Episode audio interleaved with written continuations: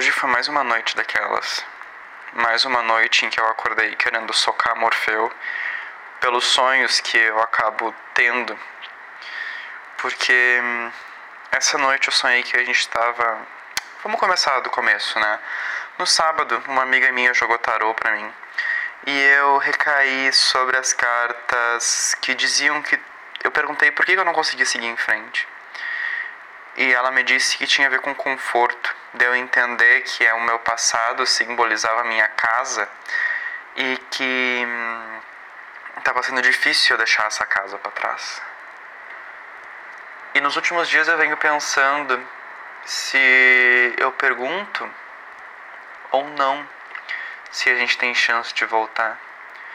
E se a resposta for sim, eu vou perguntar por que, que a gente não voltou ainda. E se a resposta for não, eu vou talvez dar o ultimato, né? É o que eu tava pensando, de que, pô, então não faz mais sentido, eu não quero mais ver ninguém, eu não quero mais te ver, eu não quero mais estar contigo e eu vou fazer o possível para que tu tenha morrido pra mim.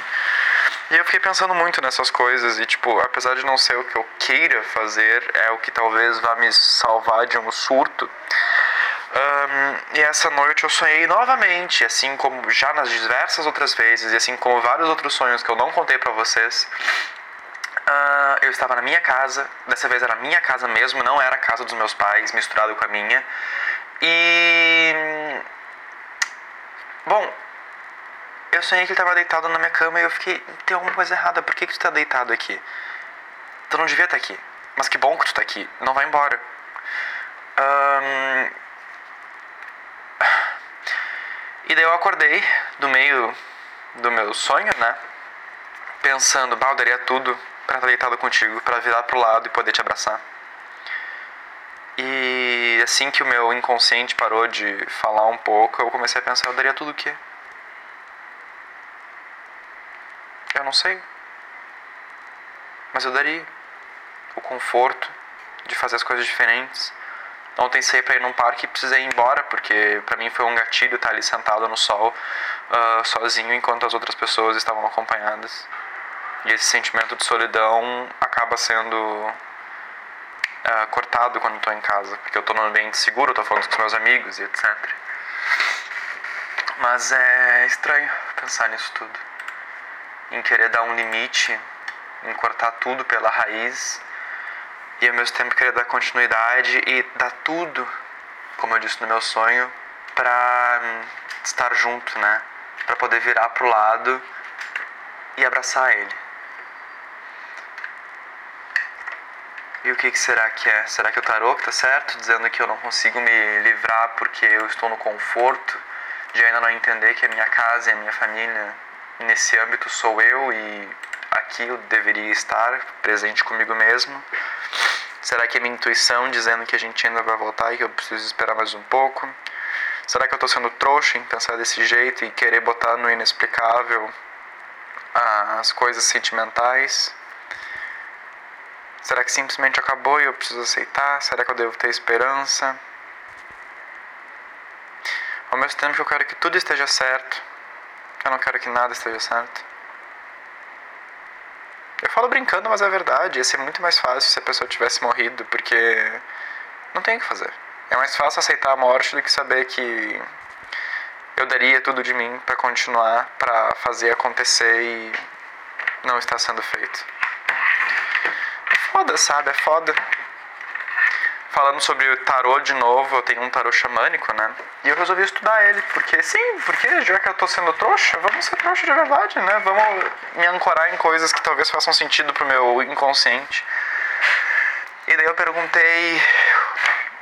Eh, ele sempre que manda áudio nos últimos dois, isso já faz mais de um mês, um, ele tem uma dúvida que ele não sabe qual é a resposta. E eu queria saber qual que era essa dúvida, porque eu não queria puxar assunto, né, para conversar com ele. E a questão da dúvida me apareceu três cartas. Uma carta que fala sobre o espiritual, que fala sobre a conexão com, com o divino, vamos dizer assim, que é a conexão do que tu está fazendo em prol de si mesmo. Uma carta vazia, que para mim tem dois significados, que é a liberdade da escolha e ao mesmo tempo o reflexo de quem tu é. Um, e outra carta que fala sobre a imaginação fala sobre o sentimento, fala sobre entrar no mundo dos outros, por assim dizer. A águia é ele. O espelho é a escolha e o, e o porco espinho. Eu não ia dizer o nome das cartas, mas eu tô dizendo. A águia é o espírito, o espelho é o, o bom, é a escolha, né, o reflexo de é, e o porco espinho é a imaginação e a, o adentro do mundo que parece ser um, um, ruim. Porco espinho sou eu, porque eu fiz a pergunta direcionada a mim. E é bizarro isso. Porque tem confiança no que ele está fazendo, mas ao mesmo tempo tem um, um pé em minha direção. E isso me confunde. Isso sou eu criando uh, situações imaginárias e fanfics a fim de tentar sanar um pouco e me dar justificativas para seguir e continuar acreditando na esperança de que um dia a gente retorne. Retorne não, né? Não gosto da palavra retornar porque dá indicações de que eu quero voltar a ser o que era, o que não é verdade. Eu acho que nesses três meses que passaram, cada um de nós cresceu a ponto de se tornar outras pessoas e ia ser interessante a gente entrar nesse mundo um do outro. Mas isso sou eu dizendo, né? Porque quando eu convido ele pra entrar, ele não vem. Então, cá estamos.